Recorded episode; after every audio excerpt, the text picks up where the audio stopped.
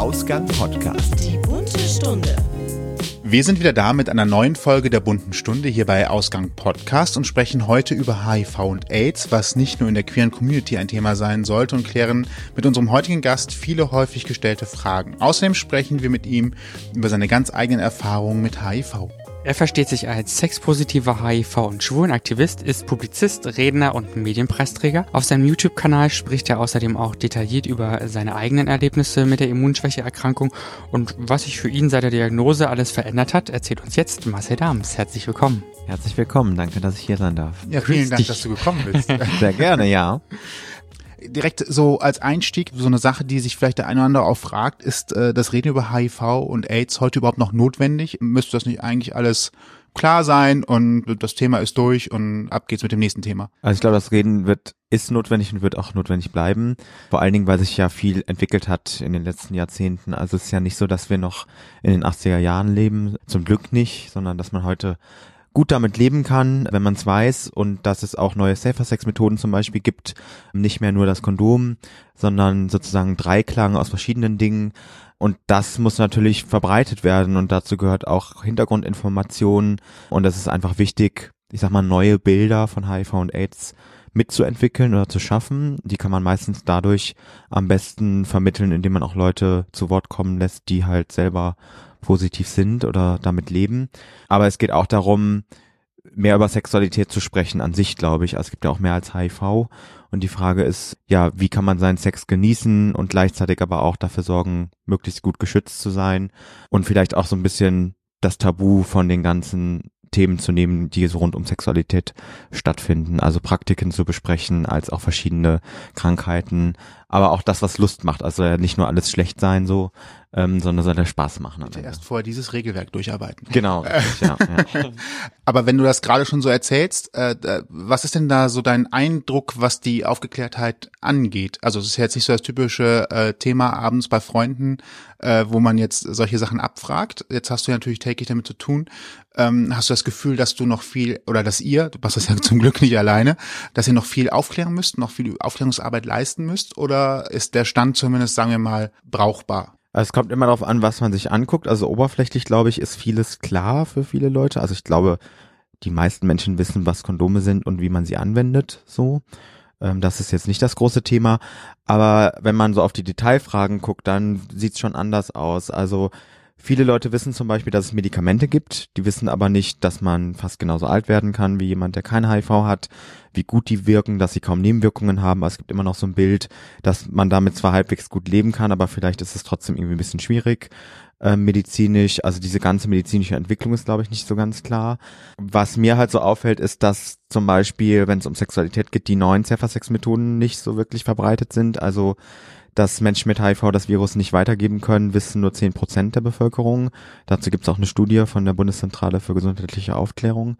Ähm, also da haben wir tatsächlich auch eine Zahl in der Hand so. Und das Wissen rund um andere Geschlechtskrankheiten ist jetzt auch nicht so hoch. Also die meisten Leute denken zum Beispiel, dass ein Kondom quasi sicher ist und vor allem schützt. Ähm, Stimmt aber nicht. Also teilweise hat man da eine 50-50 Chance, sich was einzufangen, trotz Kondomgebrauch. Und dann sind die Checks eben wichtig, auch wenn man immer Kondome benutzt. Und das sind so Fragen, die halt nicht so klar sind. Und das andere ist, glaube ich, so, was halt auch viele Leute nicht wissen, ist, wie das in anderen Ländern aussieht, was ich ja auch nochmal ganz wichtig und spannend finde. Also, dass es nicht nur um unseren Fokus hier geht, sondern auch solidarisch zu sein. Also, ich mache ja auch keinen Welt-Aids-Tag nur für Deutschland zum Beispiel, sondern ähm, der gilt ja überall. Und dass es da echt noch, auch wenn man sich mal die Prävention anguckt, sehr qualitativ sehr viele Unterschiede gibt. Also, man meckert manchmal darüber, dass die Zahlen bei uns irgendwie ja angestiegen sind in den letzten Jahren. Jetzt seit zwei Jahren sinken sie wieder, aber im Vergleich sind wir immer noch wirklich unter dem Niveau von vielen anderen Ländern. Und das liegt auch daran, dass wir eben eine bestimmte Politik haben, was das angeht. Also auf Aufklärung setzen, Entstigmatisierung und überall da, wo Menschen stigmatisiert werden oder wo Zwang auch eine Rolle spielt. Also man muss sich schützen, sonst wird man irgendwie weggesperrt. Das funktioniert nicht. Also es klingt immer so einfach zu sagen, wir zwingen Leute jetzt einfach äh, Dinge zu tun, aber das klappt am Ende nicht. Und da steigen die Zahlen und auch mal im nicht sexuellen Bereich zu gucken, so was Drogenkonsum angeht. Also da, wo Drogen illegalisiert werden und Leute weggesperrt werden, die Drogen konsumieren, steigen die Zahlen auch. Und auch in Deutschland finden zum Beispiel viele Infektionen in Gefängnissen statt, wo Drogen konsumiert werden. Ähm, und das sind so Sachen, die, glaube ich, viele Leute nicht wissen einfach, die aber sehr, sehr wichtig sind. Wir haben nochmal überlegt, ganz kurz, weil wir haben das medizinisch auch gerade schon mal kurz gestriffen und vielleicht ist es ganz gut, jetzt nochmal so als Einstieg so nochmal ein paar grundlegende Sachen tatsächlich durchzugehen und dann später auch auf dich zu kommen und deine Arbeit. Also nochmal vielleicht so ganz am Anfang, das müsste eigentlich jeder in der Schule gelernt haben und so weiter, aber wie besteht denn überhaupt die Möglichkeit, sich anzustecken? Also mhm. Händeschütteln zum Beispiel, um mal ganz, ganz einfach anzufangen, ist da ja zum Beispiel komplett ungefährlich. Genau. Also wenn nicht gerade beide komplett blutend äh, durch die Gegend laufen, was jetzt nicht genau. so zum Alltag gehört. Genau, richtig, ja. Ich glaube, dann fasst man sich auch in der Regel nicht an. Also man kann also grundsätzlich sagen, dass Körperflüssigkeiten eine Rolle spielen müssen, aber auch nur bestimmte Körperflüssigkeiten, also Vaginalsekret und Sperma oder auch Blut, so. Was nicht dazu gehört, ist Speichel. Also Küssen auch mit Zunge ist ungefährlich, weil der Speichel das Virus neutralisiert und auch nicht genug Virenflüssigkeit im Speichel drin ist. Also Küssen ist überhaupt keine Gefahr. Und dann kommt es immer darauf an, wie treffen diese Flüssigkeiten aufeinander. Das heißt, nicht jeder Kontakt ist auch gleichzeitig dann eine Übertragung. Also es muss eine gewisse Menge zum Beispiel vorhanden sein. Wenn ich jetzt zum Beispiel blute und das Blut ist irgendwie an der Luft gewesen und schon ein bisschen eingetrocknet, dann besteht auch keine Ansteckungsgefahr mehr, weil das Virus an der Luft abstirbt. Und man kann im Prinzip sagen, Blutkontakt oder Geschlechtsverkehr sind so die klassischen Wege, aber auch da gibt es Unterschiede. Also Oralverkehr ist deutlich weniger risikoreich, also fast schon vernachlässigbar. Und Analverkehr ist zum Beispiel risikoreicher als Vaginalverkehr, weil halt mehr Verletzungen im Analbereich entstehen können. Und die andere Möglichkeit, aber das hat auch mit dem Blutkontakt zu tun, ist halt beim Drogenkonsum Spritzen zu tauschen oder halt Drogen zu schnupfen über die Nase und das gemeinsame Besteck zu benutzen. Da geht's aber auch wieder um Verletzungen dann und den Blutkreislauf. Das sind so die gängigen Sachen. Aber ich glaube, die, der Hauptübertragungsweg ist natürlich Sexualität, nicht der Alltag. Mhm. Welche Möglichkeiten gibt es dann zum persönlichen Schutz? Also vorab gibt es natürlich Kondome, so das, das Klassische, um sich beim Geschlechtsverkehr zu schützen. Man kann auch die PrEP nehmen, also sozusagen Pillen, die man einnimmt, ähm, um sich vor HIV zu schützen. Und auch da hat man auch eine hohe Sicherheit, auch ohne Kondomgebrauch dann äh, kein HIV zu bekommen. Schützt aber nicht gegen andere Geschlechtskrankheiten, das ist auch nochmal ganz wichtig. Und Menschen mit HIV, die in Therapie sind und deren Virus unter der Nachweisgrenze ist, das heißt, man ist noch HIV-positiv, aber kann es im Labor nicht mehr feststellen weil so wenig Virus im Blut ist, die können das Virus auch nicht weitergeben und mit denen kann man auch ohne Kondom zum Beispiel Sex haben und es passiert nichts. Und wenn es so um Drogenkonsum geht, ist immer ganz wichtig, seine eigenen Sachen zu benutzen, also alles sauber und steril zu halten, das ist immer ganz wichtig. Und was man auch machen kann, wenn mal was schief geht, also wenn man mal mit jemandem, wo man nicht den Status kennt, Sex hatte und Kondom ist gerissen zum Beispiel, kann man auch eine PEP nehmen, das ist eine Pille danach die allerdings wirklich nur in Notfällen genommen werden sollte, weil die wirklich auf den Körper auch geht. Also das ist mit starken Nebenwirkungen verbunden. Ähm, und das ist wirklich nur eine Notfalllösung. Das ist jetzt nicht irgendwie äh, das, was man empfiehlt sozusagen. Aber auch wenn mal was passiert, wo man denkt, da könnte jetzt eine Infektion stattgefunden haben, gibt es noch diese Möglichkeit, muss halt möglichst schnell passieren. Aber grundsätzlich ist alles, was halt präventiv, also vorher stattfindet, natürlich besser. Und das ist klassischerweise das Kondom. Schutz durch Therapie nennen wir das, wenn Menschen mit HIV das Virus nicht weitergeben können, die PrEP und möglichst steril und sauber seine Sachen zu benutzen beim Drogenkonsum. Hm. Weil du ja eben auch schon erzählt hast, dass PrEP zum Beispiel etwas ist, was noch nicht so bekannt ist. Glaube ich, vielleicht ist es auch nochmal äh, interessant zu erzählen, dass, glaube ich, seit der zweiten Jahreshälfte die PrEP auch von der Krankenkasse bezahlt wird. Das war vorher etwas, was man selber bezahlen musste äh, oder eine Zuleistung zahlen musste und das ist jetzt tatsächlich komplett von der Krankenkasse bezahlt. Ne? Genau, also PrEP ist äh, zugelassen für bestimmte Gruppen, mhm. äh, nicht zugelassen, sondern die Kostenübernahme ist für bestimmte Gruppen sozusagen freigegeben. Dazu gehören homosexuelle Männer mit wechselnden Partnern, aber also man kann die Zulassung sehr stark interpretieren. Das heißt, eigentlich fallen da gar nicht so viele Leute drunter, wenn man sehr streng ist. Aber ich würde sagen, wenn man jetzt zum Beispiel als heterosexuelle Frau wechselnde Partner hat, dann kriegt man die PrEP auch auf Kasse. Also da wird sich niemand beschweren, ähm, weil das halt eben dann Interpretationsspielraum gibt. Ähm, aber die Hauptzielgruppe der PrEP sind schwule Männer erstmal, wobei ich halt dafür bin, das für die Leute freizugeben, die es haben wollen. Also für mich persönlich kommt es auch nicht darauf an, wie viel Sex man hat, ähm, weil ja auch einmal ausreichen kann so und wenn jemand die PrEP nehmen möchte, soll er sie auch bekommen.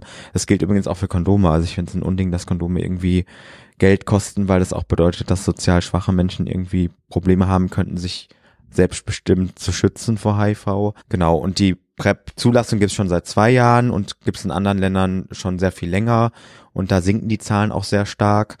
In Deutschland ist es halt so, dass wir durch die Kassenübernahme jetzt natürlich nochmal deutlichen Zulauf haben, also dass mehr Leute die PrEP jetzt auch nehmen werden. Und das wird sich auch nochmal auswirken auf die Zahlen in den nächsten Jahren. Also im Moment ist es so, dass die Zahlen sinken. Das liegt aber eher an Schutz durch Therapie, also dass Menschen mit HIV früher zum Test gehen, früher behandelt werden und dann gar nichts mehr weitergeben können. Ähm, die PrEP ist noch nicht so drin in dieser Rechnung, aber das wird noch dadurch, dass es mehr Leute jetzt nehmen können und auch bezahlt bekommen, deutlich ansteigen und bemerkbar werden bei den Infektionszahlen, ja. Und man muss auch alle drei Monate zum Arzt, um einen Test machen zu lassen, ne? Genau. Äh, ist super wichtig, weil wenn man eine HIV-Infektion hat und die PrEP nimmt, also die PrEP ist quasi ein Medikament, oder da ist ein Wirkstoff drin, den man auch bekommt, wenn man mit HIV lebt. Und wenn man jetzt HIV infiziert ist und die PrEP nimmt, dann könnte es sein, dass sich Resistenzen entwickeln, also dass die Medikamente nicht mehr wirken. Und deswegen ist es so super wichtig, halt regelmäßig den HIV-Status zu checken. Und dann werden auch so andere Sachen gecheckt, also Nierenfunktion zum Beispiel, weil es auf die Niere gehen kann und auch die Knochendichte und auch andere Geschlechtskrankheiten, weil eben das Risiko höher ist, wenn man keine Kondome benutzt. Wobei ich immer denke, eigentlich sollte das jeder machen, also der Sex hat oder die, weil es eben schnell gehen kann, so. Aber durch die PrEP ist man halt in diesem medizinischen System drin und man geht davon aus, dass auch die anderen Geschlechtskrankheiten auf Dauer sinken werden, die Infektionszahlen, weil die Leute eben in diesem System sind und Infektionsketten unterbrochen werden. So haben dann beide Möglichkeiten der jetzt will ich nicht sagen Therapie, aber beide Möglichkeiten auch der Prävention, wenn man sowohl die Behandlung Therapie als Prävention sieht, letztendlich ja auch, weil es mhm. nicht mehr übertragen werden kann, als auch die vorsorgende Name von PrEP tatsächlich auf der ganzen Linie eine wichtige Funktion, um das ja. Ganze ein bisschen einzudämmen. Und das Wissen über den Status einfach auch, ne? Also genau. eigentlich schon Voraussetzung dafür, dass man schützen kann. Ja, auch, auf ne? jeden Fall. Ja. Wenn jemand positiv ist, muss er seinen Status bekannt geben. Also wenn jetzt eine erfolgreiche Therapie ist, ist das etwas, was gesagt werden muss? Nee, also weder beim Sex noch woanders. Es gibt keine Verpflichtung im Job. Also man muss schon sagen, dass es im Job Unterschiede gibt. Also wenn jemand Chirurg ist und viel Blutkontakt hat, ist was anderes. Aber ich, soweit ich weiß, gibt es auch kein Berufsverbot als Chirurg, seitdem man weiß, dass keine Übertragung stattfinden kann, wenn man unter der Nachweisgrenze ist. Ich glaube, als Pilot bekommt man Probleme, weil es Einreiseverbote gibt. Also manche Länder sagen, Menschen mit HIV dürfen nicht einreisen und man wird auch bestraft, wenn man das verschweigt oder lügt. Und deswegen ist es, glaube ich, ein Problem. Aber das ist dann eher so eine rechtliche Frage und keine, die irgendwie damit zu tun hat, dass man in Anführungsstrichen gefährlich ist. Und ansonsten nicht, nein. Also wichtig ist halt Safer Sex zu betreiben. Das kann aber auch bedeuten, dass man halt in Therapie ist und das Virus nicht weitergeben kann. Das war lange Zeit anders, dass man, also Gerichte haben zum Beispiel auch früher noch entschieden, dass Menschen, die das Virus gar nicht weitergeben können, trotzdem verurteilt wurden aufgrund von ja möglicher Körperverletzung. Das ist nicht mehr so, weil die Medizin eben ja jetzt auch anerkannt ist so. Und wenn man Kondome benutzt, ist man eh sag mal, aus dem Schneider so. Aber wichtig ist halt auch nochmal, sich nicht drauf zu verlassen, was andere machen oder sagen, weil ich immer finde, man muss für sich selber sorgen so. Und es gibt halt durch die PrEP und Kondome jetzt zwei Möglichkeiten als Mensch, der kein HIV hat, sich zu schützen, selbstbestimmt und für seinen eigenen Schutz zu sorgen. Und man muss sich nicht auf andere verlassen, das sollte man auch nicht. Und insofern finde ich es ganz gut, dass man es nicht sagen muss, weil sonst könnte so ein Bild entstehen, ja, wenn jemand es nicht sagt, dann wird ja schon nichts passieren. Genau, und man muss es auch nicht, aber es ist auch besser, sich nicht drauf zu verlassen. Das spielt jetzt gerade so ein bisschen rein. Ist dann äh, PrEP ein Freifahrtschein für ungeschützten Sex? Da steckt eine Wertung mit drin, aber. Hm, würde ich nicht sagen. Also ich glaube schon, also der Sinn von PrEP ist, dass viele Leute auf Kondome verzichten müssen oder wollen. Also die meisten Leute, glaube ich, nehmen PrEP, um auf Kondome zu verzichten. Witzigerweise ist die Zulassung so gestaltet, dass man eigentlich Kondome benutzen muss. Also laut Zulassung darf man gar nicht äh, ohne Kondome, aber das ist nicht die Lebensrealität. Und so berät auch kein Mediziner zum Beispiel, der dann die Checks macht. Ähm, ich kenne viele Leute auch, die das flexibel handhaben. Also es, ich nehme das ja auch so wahr, dass es manchmal so einen Konflikt gibt zwischen Leuten, die Kondome benutzen und Leuten, die keine benutzen. Und dann gibt es aber auch viele Leute, die sagen, mir ist es lieber ohne, deswegen nehme ich die PrEP, aber wenn jetzt ein geiler Typ vor mir steht und der will Kondome benutzen, dann ist das auch völlig okay für mich, also dass man da auch flexibel ist, so in seiner Safer Sex Methode, so geht's mir übrigens auch, also ich würde jetzt nie jemanden ablehnen, nur weil ich das Virus nicht weitergeben kann und sagen kann, ich brauche keine Kondome so.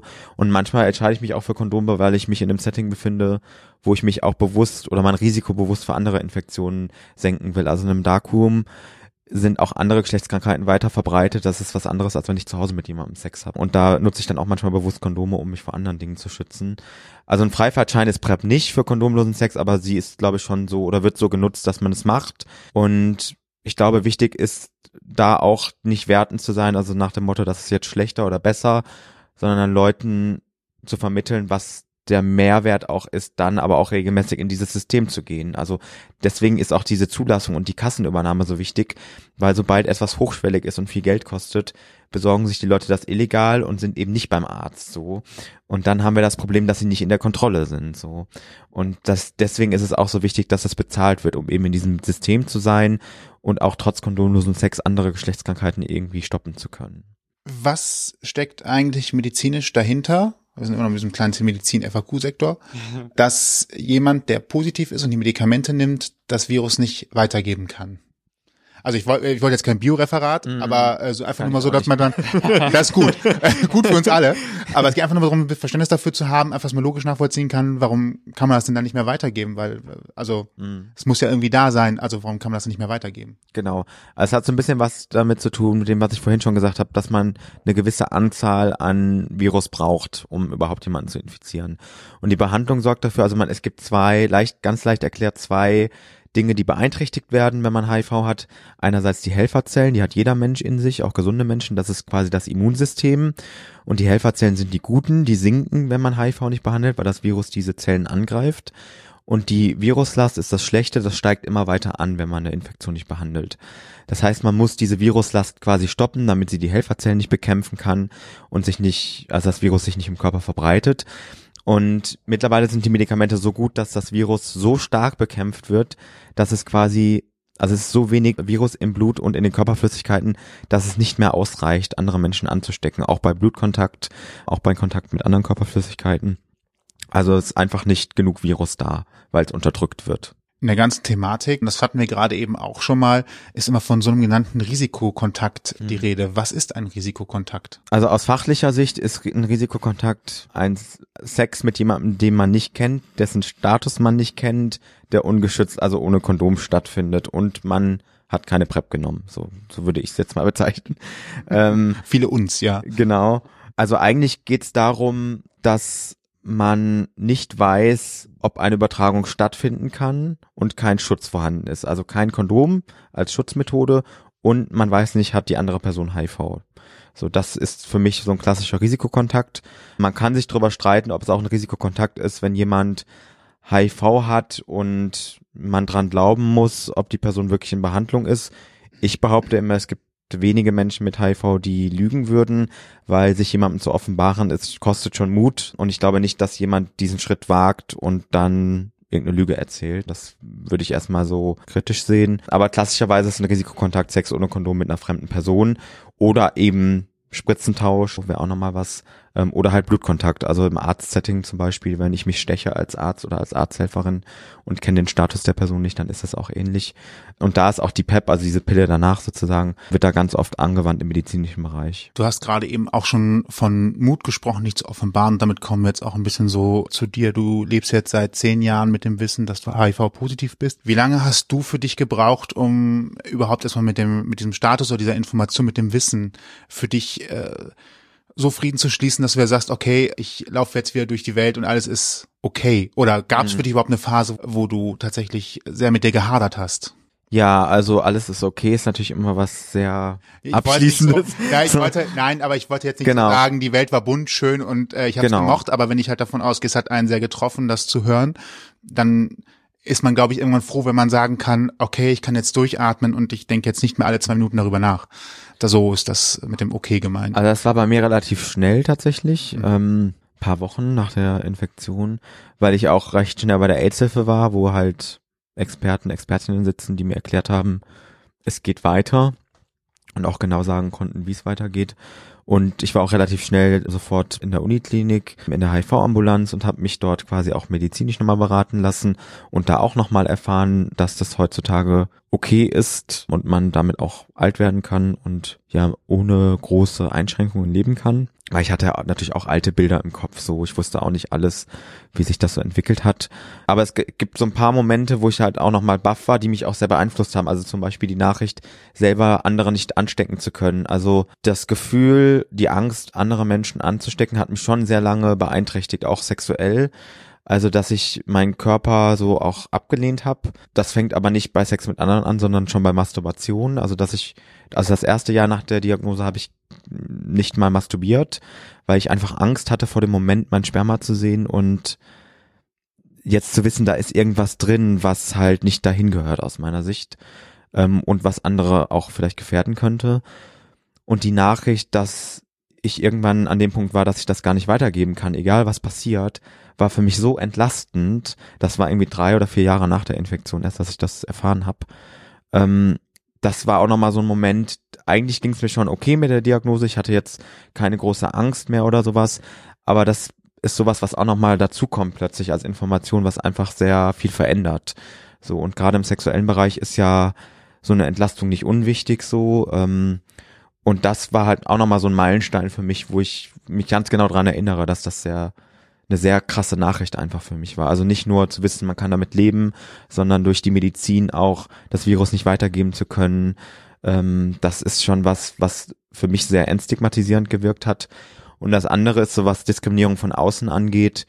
Das habe ich, also anfangs war das auch sehr schmerzhaft, weil ich natürlich auch Freunde irgendwie hatte, die nichts mehr mit mir zu tun haben wollten. Das war wirklich so? Ja. Das, heißt, das ja. gibt's, okay. Also das gab's auch, die halt keine Berührung mehr wollten oder auch ja, halt behauptet haben, jemand, dem das passiert, mit dem will ich nicht befreundet sein, weil diese Leute sind dumm oder wie auch immer. Und das ist natürlich immer so, dass man dann denkt, gut, das sind dann keine Freunde, aber das ist immer leichter gesagt als getan. Also Das trifft einen ja trotzdem, weil man hat ja vorher viel miteinander gemacht und auf Genau. einmal ja, gibt's für sie einen Grund, Kontakt Genau. abzubrechen oder ähnliches. ja und so eine Freundschaft wächst ja so und die wächst über Jahre und dann von heute auf morgen irgendwie ist das weg.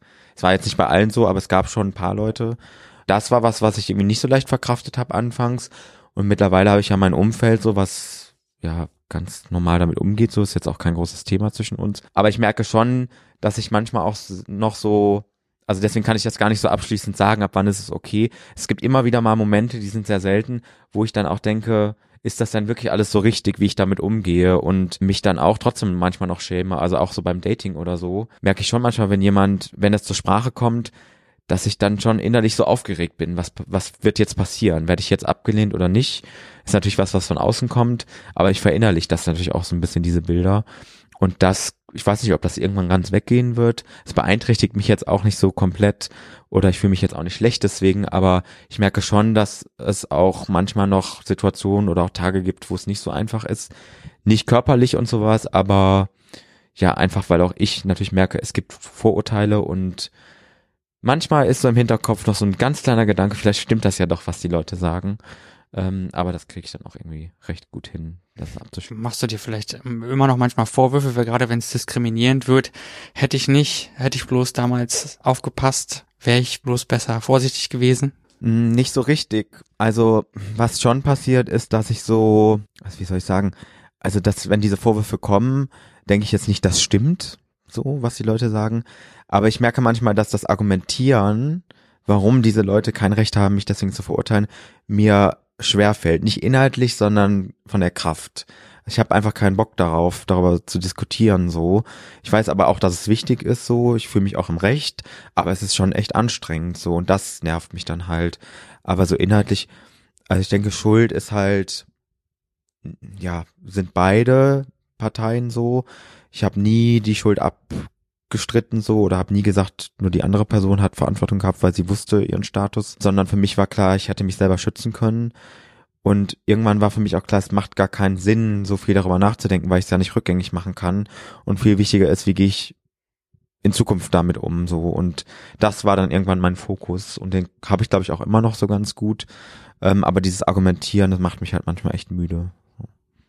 Interessant vor allen Dingen, weil du ja tatsächlich durch deine tägliche Arbeit das ganze Wissen hast. Äh, Das ist vielleicht auch nochmal so interessant zu wissen, wie geht's denn dann Menschen, die nicht tagtäglich in der Beratung arbeiten oder ähnliches und dann eventuell solche Diskussionen auch nochmal führen müssen oder aufklären müssen. Da kann man vielleicht verstehen, dass der eine oder andere sagt, ich möchte da gar nicht drüber reden, Ja, weil es anstrengend ist und man diese Diskussion vielleicht gar nicht führen möchte. Ne? auf jeden Fall, ja. Okay, das heißt, äh, es kostet dann auch tatsächlich heute noch ein bisschen Kraft. Ja. Aber ich hab sie. das ist auch gut so. Deswegen ist Ja. es umso wichtiger, dass du heute da bist. Das denn äh, gerade so was Sexdates angeht, äh, wo man ja vielleicht nicht sofort zur Sprache bringt, wie der Status eben ist oder eben nicht ist. Äh, Gab es da auch schon so spontane Ablehnung, dass du gerade kurz davor warst zu interagieren und auf einmal irgendwie so hat derjenige gesagt, kann ich nicht, geht nicht? Also bei verabredeten Sexdates eigentlich nicht, weil ich das auch äh, in meinen Profilen drinstehen habe. Also diese Möglichkeit anzugeben auf Grindr und Geromeo zum Beispiel, dass man unter Therapie ist, gab es ja nicht immer. Und da haben wir auch wirklich lange für gekämpft, weil das einfach wichtig ist für die Sichtbarkeit. Es muss ja auch nicht jeder machen, aber ich habe es halt ganz klar drinstehen und gehe davon aus, dass die Leute das lesen. Und ich sag auch nicht dann immer nochmal, hast du das gelesen, sondern da steht da ganz deutlich und ist für alle abrufbar und deswegen gehe ich erstmal davon aus, dass die Leute das wissen. Und manchmal fragen Leute dann halt, ja, du hast das drinstehen, heißt das, du benutzt gar keine Kondome, weil sie dann halt Kondome benutzen wollen. Und dann sage ich, nee, wir können auch Kondome benutzen. Also das ist dann eher so die Frage. Aber niemand fragt mich, was ist dein HIV-Status, weil ich glaube, das lesen die meisten Leute. Also man denkt immer, Leute lesen keine Profiltexte und Profile, aber irgendwie dann doch, glaube ich, wenn es darum geht. Aber so spontane Dates, also wenn man jemanden jetzt kennenlernt auf einer Party oder in einer Bar, und dann gemeinsam nach Hause geht, ist es natürlich schon so, dass es manchmal Situationen gibt. Also ich lasse es eigentlich gar nicht so weit kommen. Ich fahre jetzt nicht mit jemandem nach Weiden raus und dann fahre ich wieder nach Hause, weil scheiße, das wäre mir irgendwie so anstrengend. So, ich versuche das dann irgendwie schon vorher so zu klären. Ähm, aber da gibt's schon Leute, die das nicht können, ja, die dann sagen, das möchte ich nicht. Das ist manchmal schade, weil das, wenn es irgendwie jemand ist, der einem gut gefällt, ist das natürlich blöd. Aber im Prinzip akzeptiere ich das auch. Also ich nehme das nicht persönlich. Ich glaube, man darf das auch nicht persönlich nehmen ich denke dann manchmal, das ist halt sehr irrational so und sehr emotional gesteuert. Das finde ich auch für die Leute schade so, nicht nur für mich. Ähm, aber ich würde nie denken, ich werde jetzt als Mensch abgelehnt, so, sondern das sind die Ängste der Menschen und dann kann ich das auch akzeptieren. Ist es denn dann schon mal dazu gekommen, dass du, es klingt jetzt übertrieben, aber in den Beratungsmodus nochmal gewechselt bist und nochmal versucht hast zu erklären, äh, was es eigentlich gerade bedeutet und dass es für ihn eigentlich kein Risiko gibt? Eigentlich nicht, weil ich ja äh, arbeite in der Beratung und dann keine Lust habe, noch privat irgendwie zu beraten. Also das ist halt so, das nervt mich dann auch irgendwann. Oder sagen wir mal so, ich mache es gerne, ich arbeite auch gerne in dem Bereich, aber irgendwann ist auch privat. Und ich habe irgendwann entschieden, ich überzeuge keine Leute. Also wenn jemand keine Lust hat oder aus welchen Gründen auch immer, das kann ja auch an anderen Dingen liegen, ähm, mit mir ins Bett zu gehen, dann bettel ich nicht darum. So.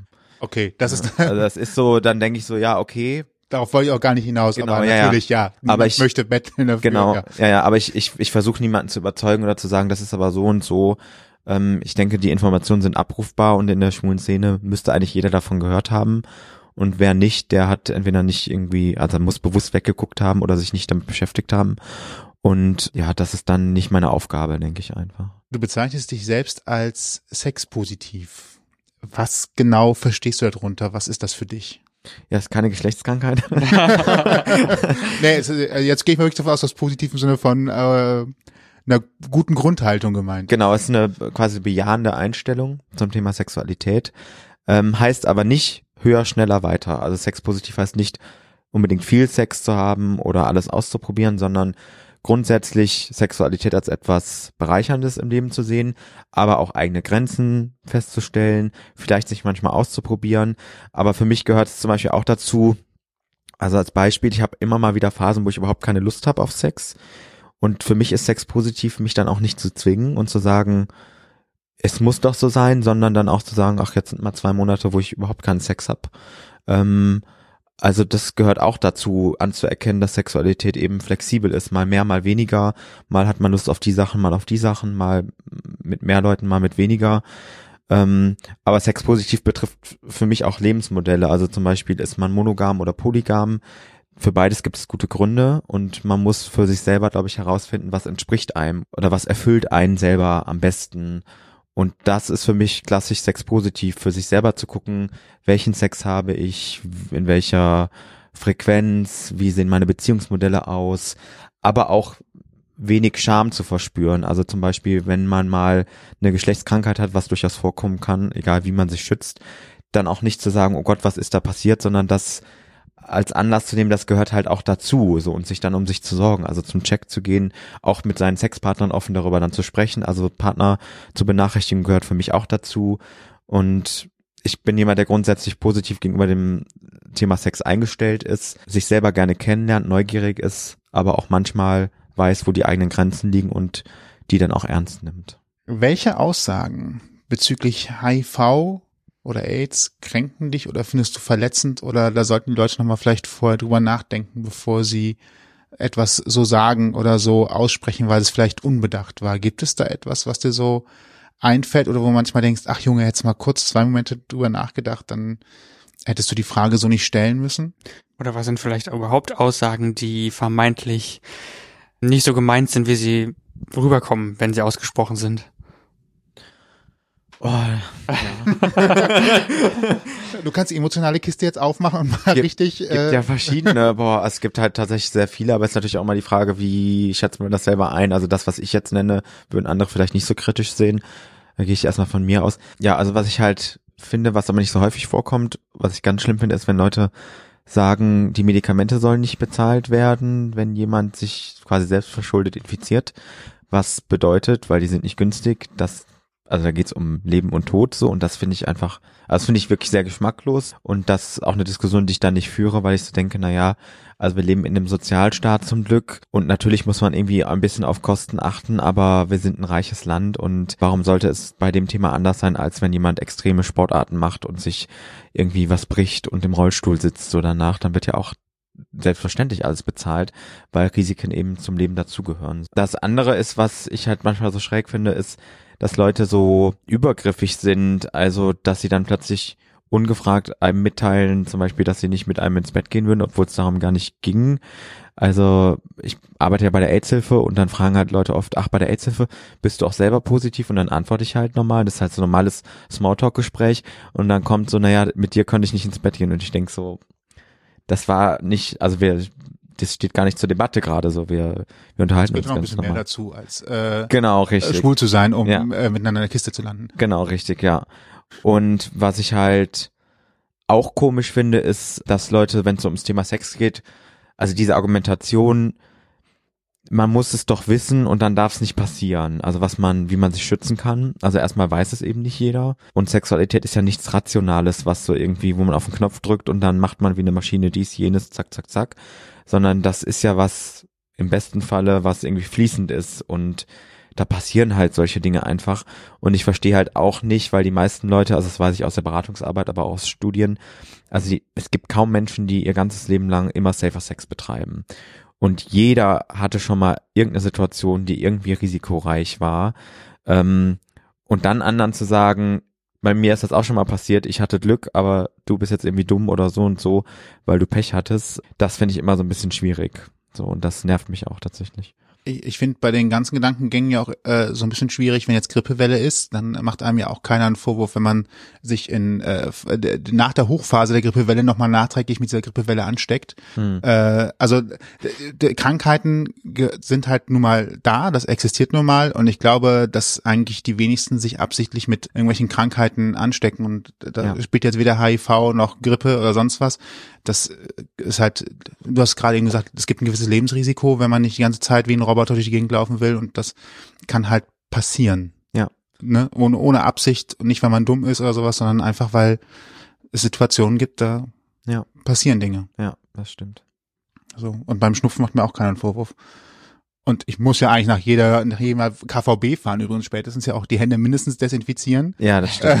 Ja. Wenn ich sogar, Besser ist es. äh, ja. Ja. Man weiß ja nie, wer vorher äh, die Knöpfe und so. Ist auch egal, sonst wird es jetzt wirklich unappetitlich. Naja, du fährst dein Handy ja auch jeden Tag tausendmal an. Desinfizierst du jetzt auch nicht jeden Tag, ne? Können wir das Thema wechseln? Ja, natürlich. Können wir ja.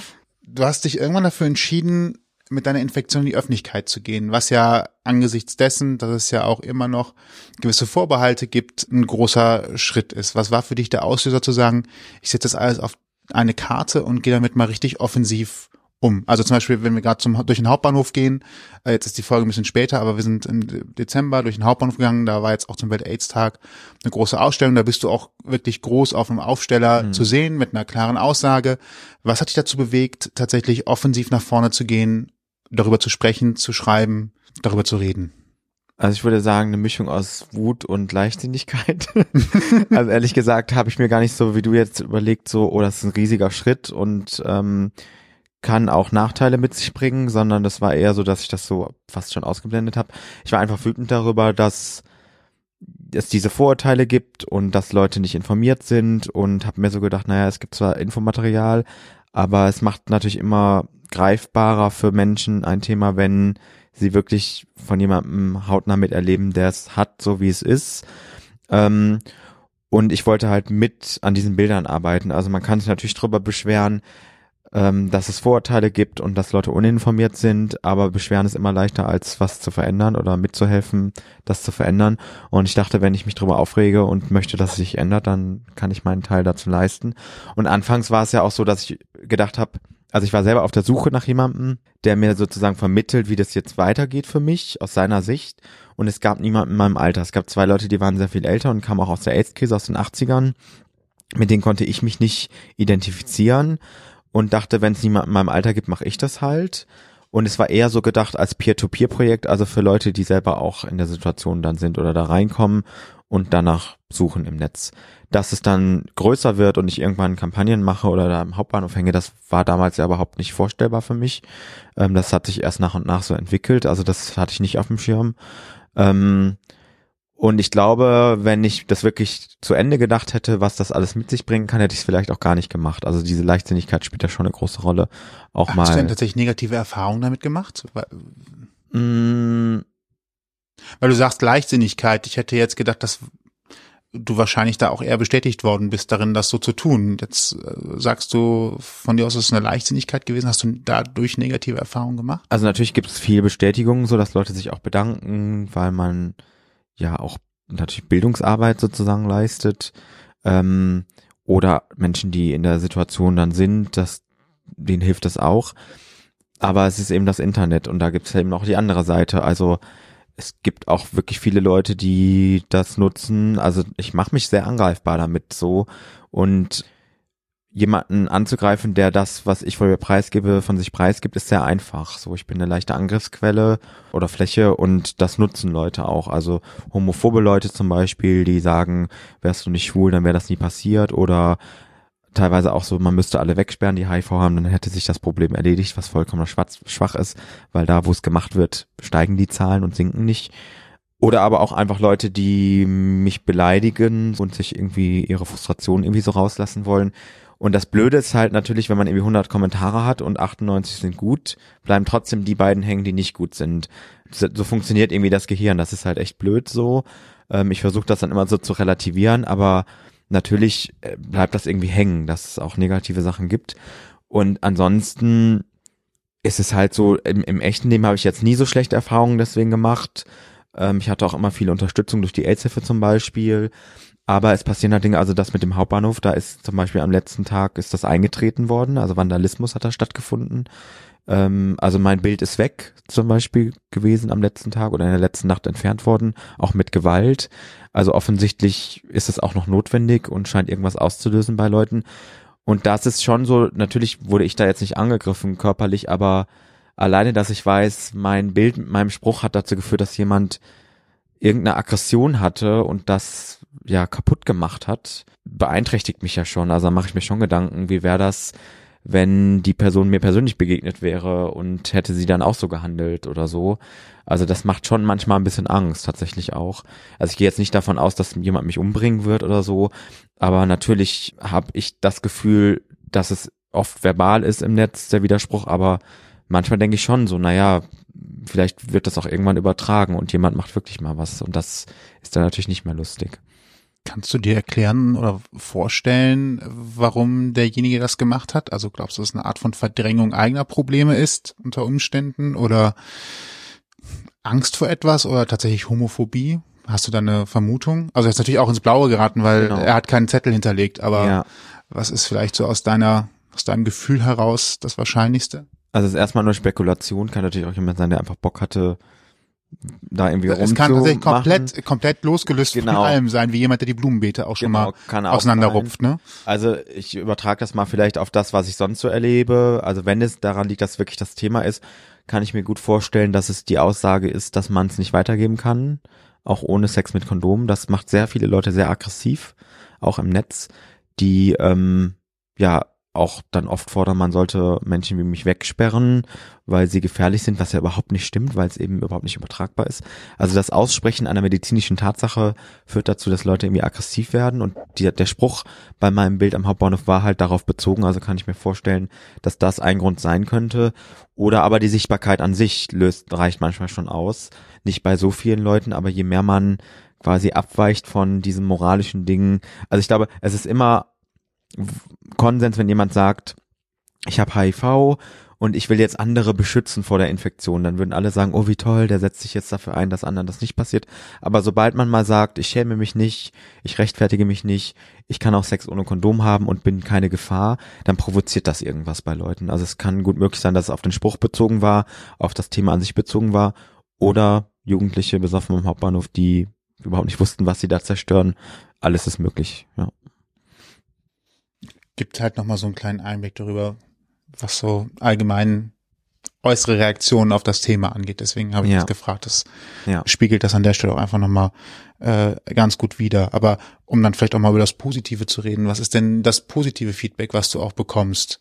Äh, du machst ja, hast ja eine relativ hohe Reichweite. Was heißt relativ? Du hast eine hohe Reichweite, du erreichst viele Menschen und dann gibt es ja noch viele, die das noch nicht mal abonniert haben, sondern einfach durch Zufall finden. Mhm. Was sind die Reaktionen und die Kommentare? Was ist da so das große Mehr an Informationen oder an Feedback, was du bekommst? Also einerseits ist die Sachinformation ganz oft die, wofür Leute sich bedanken. Also was sind Infektionsrisiken? Wo kann ich mich testen lassen? Das sind immer so Informationen, die ich so in meine eigene Geschichte mit einfließen lasse, wo dann jeder was für sich auch mitnehmen kann oder selber gucken kann, trifft das auf mich zu oder nicht. Ähm, aber ich glaube, viel wichtiger als die Sachinformation, weil die findet man auch so, dafür braucht man jetzt nicht mich, ist das Gefühl, was man vermittelt bekommt. Also, dass es auch okay ist, dass mal was schief läuft. Und das ist mir auch immer ganz wichtig, ähm, wenn Leute zum Beispiel in die Beratung kommen ähm, und sagen, ich habe einen riesigen Fehler gemacht und schäme mich total, denen mal einen anderen Blickwinkel zu liefern. Also, dass das einfach passieren kann und dass sie keine schlechten Menschen sind. Und sie sind auch nicht die Einzigen, denen das passiert. So. Ähm, und ich glaube, das ist das, was Leute eher dann so davon mitnehmen, so nach dem Motto, das Gefühl, was ich habe, ich habe einen Fehler gemacht und muss mich schämen ähm, oder bin ein schlechter Mensch, dass das nicht so ist. Ich glaube, das ist das, was viele Leute schätzen und das ist auch so die meiste Rückmeldung, die ich bekomme, ähm, neben dem für die Sachinformationen, dass Leute wirklich sagen, ich fühle mich jetzt nicht mehr so schlecht, weil ich mal irgendeine Situation hatte, wo ich ein Risiko gehabt haben könnte. Ähm, oder aber auch, dass sie keine Angst mehr vor dem Test haben. Also das habe ich auch ganz oft, so dass viele gar nicht wissen, wie gut man damit leben kann heute ähm, und auch sagen, diese Angst, was das bedeutet, hält mich vielleicht auch vom Test ab. Und dann komme halt ich und sage, es ist besser, es zu wissen, weil nur wenn du es weißt, kannst du behandelt werden und eben auch dein Leben möglichst normal weiterleben. Und auch das ist etwas, glaube ich, was Leuten hilft und auch dafür sorgt, dass sie zum Test gehen, ähm, weil so eine Angst in dem Fall eben kein guter Ratgeber ist. Also besser nicht gute Frage, nett fragen, ne? nee, bitte nicht. Nee, nee, nee, ja. Viel mehr, viel besser geht man vielleicht zur AIDS-Hilfe. Und damit können wir vielleicht nochmal ganz kurz Marcells Beruf auch so ein bisschen streifen. Ne? Du hast ja schon öfter jetzt im Gespräch erwähnt, dass du auch berätst. Was genau sind denn so deine Aufgaben? Mhm. Und wie seid ihr so organisiert vielmehr? Also ich mache im Checkpoint in Köln, der gehört zur AIDS-Hilfe Köln, Beratung im Beratungs- und Testangebot. Bei uns ist das immer miteinander verbunden. Das heißt, es gibt bei uns keinen Test ohne Beratung. Das hat den Sinn, dass man ja auch für Leute da ist, die dann eine positive Diagnose haben, aber vor allen Dingen auch abzuschätzen, ob es überhaupt nötig ist. Also viele Leute kommen auch in die Beratung und sagen, ich möchte einmal alles machen, alle Geschlechtskrankheiten. Und ich denke mir immer so, was machen die denn, dass die jetzt Angst haben, sich mit allem infiziert zu haben? Und im Gespräch kriegt man dann raus, die hatten gar nicht so viele Situationen, wo man sich überhaupt Gedanken machen müsste. Und ganz selten kommt sogar vor, dass man Leute wieder nach Hause schickt, weil der Test überhaupt gar keinen Sinn macht. Also dafür ist es auch da zu gucken, gab es überhaupt Risiken, welche Tests kommen in Frage, aber auch darüber aufzuklären, wie geht's weiter. Also wenn jemand zum Beispiel eine Situation hatte, die wirklich risikoreich war und man macht den Test und der ist negativ, dann ist es nicht vorbei, weil die Person wird ja auch in Zukunft weiterhin Sex haben und wenn zum Beispiel jemand in die Beratung kommt und öfter ohne Kondom Sex hat, kann man zum Beispiel überlegen, wäre vielleicht die PrEP eine Möglichkeit, dass du dich sicherer fühlst oder glaubst du, du brauchst was anderes, dass dir das besser gelingt. Das sind solche Fragen, die man da klären kann und das machen wir. Und das andere ist halt, dass wir halt sehr offen und ohne Scham über Sexualität sprechen. Also wenn bei uns die Sprache, die wir sprechen, ist zum Beispiel sehr deutlich auch so. Wir sagen jetzt nicht irgendwie, ja, äh, wenn man Analverkehr hat, sondern wir sprechen schon von Fisten und Ficken so auch in der Beratung.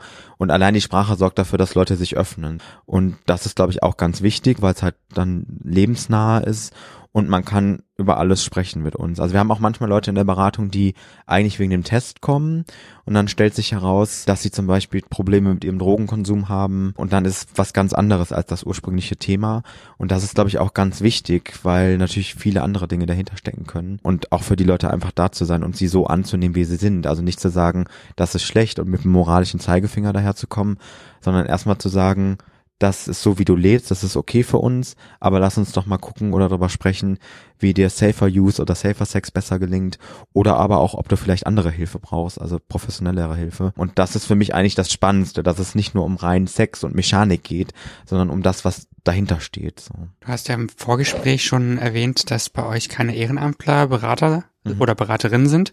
Warum ist das so? Weil wir halt Qualitätsstandards haben und das betrifft einerseits die Inhalte und man müsste die Ehrenamtlichen wirklich durch viele, viele Schulungen schicken. Die werden auch so durch eine Schulung geschickt. Aber um wirklich Beratungsarbeit zu leisten, muss man sich gut auskennen mit den verschiedenen Risiken, mit den Geschlechtskrankheiten und man muss vor allen Dingen ein Gefühl haben für Menschen und mit Menschen auch umgehen können und auch mit dieser mit den Situationen, die nicht so einfach sind. Also wenn Menschen einem Dinge erzählen, die halt wirklich ja tiefergehend sind. Also ein Ehrenamtler hat halt nicht immer Supervision. Wir haben halt als Team auch professionelle Supervision, besprechen schwierige Fälle, schwierige Situationen, gucken auf, auch auf unsere eigenen Emotionen und das kann Ehrenamtler nicht leisten, weil sonst wäre er nur noch damit beschäftigt. Und grundsätzlich finden wir auch, und das sehe ich auch so ganz persönlich, dass Arbeit auch entlohnt werden sollte. Also Ehrenamt ist ganz nett und Ehrenamt ist sehr, sehr wichtig in unserer Gesellschaft. Aber eigentlich sollte es ja so sein, dass es auch finanziert wird. Ähm, und das gilt auch für andere Bereiche. So, ich meine, es ist nett, dass es die Tafel gibt zum Beispiel, wo man seine Dinge bekommt. Aber eigentlich sollte genug Geld da sein, dass man nicht zur Tafel gehen braucht. Ähm, und so ist das in unserem Bereich auch. Wir wollen halt irgendwie, dass die Dinge finanziert werden und das kostet eben Geld und nicht, dass das Leute mal so nebenbei machen, weil das ist eine wichtige Aufgabe. Wer finanziert das Ganze? Wovon, wovon finanziert ihr euch und braucht ihr noch Unterstützung? Also wir haben eine kommunale Förderung, ganz klassisch von der Stadt. Wir haben immer mal wieder auch so Spendenprojekte ähm, von zum Beispiel Herstellern von Tests, die uns die kostenlos zur Verfügung stellen. Ähm, aber das große Ganze besteht aus Spenden tatsächlich und die Spendenbereitschaft ist sehr, sehr hoch, auch für das Thema. Wir bekommen manchmal sehr große Einzelspenden, aber vor allen Dingen viele kleine Spenden rund um den Welt-Aids-Tag zum Beispiel. Und das führt dazu, dass wir jetzt die Dinge nicht komplett kostenlos anbieten können, zum Beispiel die Tests, aber zu einem sehr, sehr geringen Preis. Das wäre anders, wenn wir das nicht hätten. Also die Spenden spielen da schon eigentlich die größte Rolle neben der kommunalen Förderung. Und dann gibt's noch so Einzelbereiche, also dass wir auch vom Land NRW ein bisschen Geld bekommen. Aber das sind dann so kleinere Faktoren, die halt nochmal oben drauf kommen. Das Große macht eben das Spendenvolumen eher aus von den Menschen, die an uns spenden. Ich komme mal kurz in den Werbebereich rüber. Deswegen gehe ich jetzt einfach mal von aus, dass natürlich jeder nicht nur am Welt-Aids-Tag, sondern auch sonst gerne spenden darf. Ich kenne oft von gemeinnützigen Vereinen, dass die Bitte ist, dass man sich darüber freut, äh, lieber über regelmäßige kleine mhm. Beiträge als einmalig große, weil das besser für die Planung mhm. der Einrichtung ist, weil man halt weiß, da kommt ein regelmäßiger Geldstrom, dann lieber die fünf Euro im Monat, von denen man halt weiß, da kommen 100 Leute, die fünf Euro im Monat überweisen. Das hilft einem mehr als vielleicht am Welt-Aids-Tag jede Menge große Spenden, vielleicht kommen die auch jährlich, aber das ist halt nicht so die Gewissheit. Ja. Ist das bei euch auch so? Also das heißt lieber regelmäßig kleine Spenden, gerne? Ja, also regelmäßig ist immer besser, weil man dann natürlich, wie du auch sagst, auch gerne kann. große Spenden. Also genau, auch, auch, gerne, gerne regelmäßig Eine große, große Spende reicht, wenn jemand Lust hat. Nee, aber wir haben auch Fördermitgliedschaften. Ähm, also man kann Mitglied bei uns werden, ähm, auch als Privatperson bei der Aids für Köln. Aber man kann auch Fördermitglied werden und ist dann kein klassisches Mitglied, sondern kann einen Betrag seiner Wahl spenden. Das ist natürlich immer ganz toll, weil es für uns bedeutet, wir bekommen regelmäßig Geld, aber wir freuen uns auch über jede einzelne kleine und große Spende, so ist es jetzt nicht. Und was halt uns immer sehr freut, ist, wenn Leute außerhalb des Welt-Aids-Tages spenden, weil wir eben Geld auch sonst für die Arbeit brauchen. Und uns ist es sehr wichtig, dass die Arbeit, die wir machen, eben übers ganze Jahr auch gesichert ist für die Menschen ähm, und nicht nur zu einem bestimmten Tag. Aber im Prinzip kann das jeder selber entscheiden. Regelmäßig ist viel schöner für uns, aber ich würde jetzt nicht sagen, dass wir da irgendwie mehr aus der Haut fahren und sagen, wow, sondern wir freuen uns auch über jede kleine einzelne Spende und sei sie noch so klein. Wo gibt es weitere Informationen? Wo findet man natürlich auch den Knopf zum Spenden? Mhm. Auf der Seite der AIDS für Köln, ganz präsent. Da gibt es auch so verschiedene Unterbereiche. Also wenn Leute sagen, ich möchte es zweckgebunden spenden, wir haben ganz viele Angebote bei uns. Einerseits dieses Testangebot. Ähm, wir haben auch ein Frauen- und Familienzentrum, ähm, wo Frauen beraten werden mit HIV. Ähm, man kann sich also aus, auch aussuchen, ob man für bestimmte Bereiche spendet. Alle sind wichtig, aber manchmal hat man ja eine eigene Priorität. Da findet man alle Bereiche auf der Website, da findet man den Spendenbutton. Da steht auch nochmal erklärt, wie man eine Spendenbescheinigung bekommt, wenn man sie haben möchte. Genau. Und wir freuen uns, egal wofür und egal wie viel. Ich finde, als Schlusswort kann man vielleicht einfach auch nochmal kurz hervorheben, dass äh, HIV und AIDS keine Schwulkrankheit sind, kein schwules mhm. Problem sind, sondern dass alle Menschen auf dieser Welt davon betroffen sein können. Ne? Ja, also es ist tatsächlich ganz wichtig. Also einerseits sind eh mehr Heterosexuelle betroffen weltweit als Homosexuelle, also es stimmt auch gar nicht. Und das andere ist, dass also der Unterschied zwischen HIV und AIDS ist ja, dass das eine die Virusinfektion ist, das andere die Erkrankung. Und wir haben in Deutschland immer noch tausend Menschen im Jahr, die an AIDS erkranken. Und das sind größtenteils heterosexuelle Menschen, weil sie entweder denken, ich gehöre nicht zur Risikogruppe oder weil Ärzte selbst bei Krankheiten, die man eigentlich mit AIDS in Verbindung bringen sollte, nicht das in Verbindung bringen, weil es ja keine schwulen Männer sind. Also es ist tatsächlich auch gefährlich, das nur auf eine Gruppe zu beziehen, weil die Leute dann krank werden können. Also es gibt etliche Frauen zum Beispiel, die mit ganz krassen Krankheiten, die, bei denen man sofort an AIDS denken müsste, zum Arzt kommen und der kommt gar nicht auf die Idee, den HIV-Test anzubieten, weil er denkt, naja, gehören nicht zur Risikogruppe, was soll schon sein. Es ist super wichtig, dass alle dafür irgendwie sensibilisiert sind und sich auch checken lassen, weil es jedem passieren kann und die Zahlen sinken bei schwulen Männern, aber steigen bei heterosexuellen Kontakten. Das heißt, die Prävention wirkt in der Zielgruppe der schwulen Männer, weil die sehr sensibilisiert sind und wir müssten eigentlich dafür sorgen, dass alle wissen, wie wichtig es ist, zum Test zu gehen und dass man keine Angst mehr haben muss vor einer HIV-Infektion, sondern dass es besser ist, es zu wissen. Sie geht ja auch nicht davon, nur weil man es nicht weiß. Richtig. Mhm. Also das ist ja nochmal. Ja. Und lässt sich nicht wegschweigen, nein. Ja. ja. Ist ja trotzdem da. Vielleicht auch nochmal, äh, auch wenn es ein bisschen ablenkt, nochmal zu dir. Du hast ja auch einen YouTube-Kanal mhm. und auch ein Instagram-Profil. Magst du kurz auch dafür nochmal Werbung machen für Sichtbarkeit deiner Reichweiten? Ja, also mich findet man ganz klassisch unter meinem Namen, Marcel Dams, auf allen Plattformen, die es gibt, außer TikTok und Snapchat. Was? Kann ich nicht, verstehe ich nicht. ähm, aber YouTube, Instagram und Twitter zum Beispiel, genau, und auch Facebook. Ja, wobei ich da halt auch eher in die Richtung sexpositiv wandere so und HIV spielt ja auch immer mal wieder eine Rolle, aber das ist mittlerweile für mich so, also da bin ich so von meiner eigenen Geschichte fast schon auserzählt, dass das eher weniger eine Rolle spielt. Da geht es eher um Sexualität an sich, aber HIV spielt auch immer wieder eine Rolle. Alle Kontaktdaten verlinken wir auch zum Blogpost zur Sendung unter ausgangpodcast.de im Beitrag zur Sendung. Äh, findet ihr übrigens auch hier in eurem Podcatcher in den Show Notes. Könnt ihr nachgucken, anklicken, draufklicken und so weiter und so Richtig. fort. Richtig. Und uns bei Spotify, dieser Google Podcast, Apple Podcast und überall, wo es Podcasts gibt, hören. Genau. Dann sagen wir vielen, vielen Dank für deine Zeit. Hat uns sehr gefreut, dass du da warst. Sehr gerne. Dankeschön. Wir wünschen dir weiterhin viel Erfolg in der Beratung, wenige ausrastende oder emotional aufgewühlte Menschen ja, ja. und nur gute Geschichten. Und ja, und wie gesagt, vielen Dank, dass du da warst. Vielen Dank, dass ich hier sein durfte. Sehr viel Spaß gemacht und war ein sehr, ein sehr schönes Insiderwissen von dir. Danke. Sehr gerne. und euch da draußen noch äh, mein Standardspruch, schönen Abend, gute Nacht, viel Erfolg auf dem Weg zur Arbeit, was immer ihr gerade tut. Bis Spaß. Bis dann. Ciao. Ausgang Podcast, die bunte Stunde. Deine Interviewreihe mit Menschen, die spannende Geschichten erzählen. Mit deinen Gastgebern Sebastian und Toni. Kostenlos anhören auf www.ausgangpodcast.de. Folgt uns auf Instagram unter Ausgang Podcast.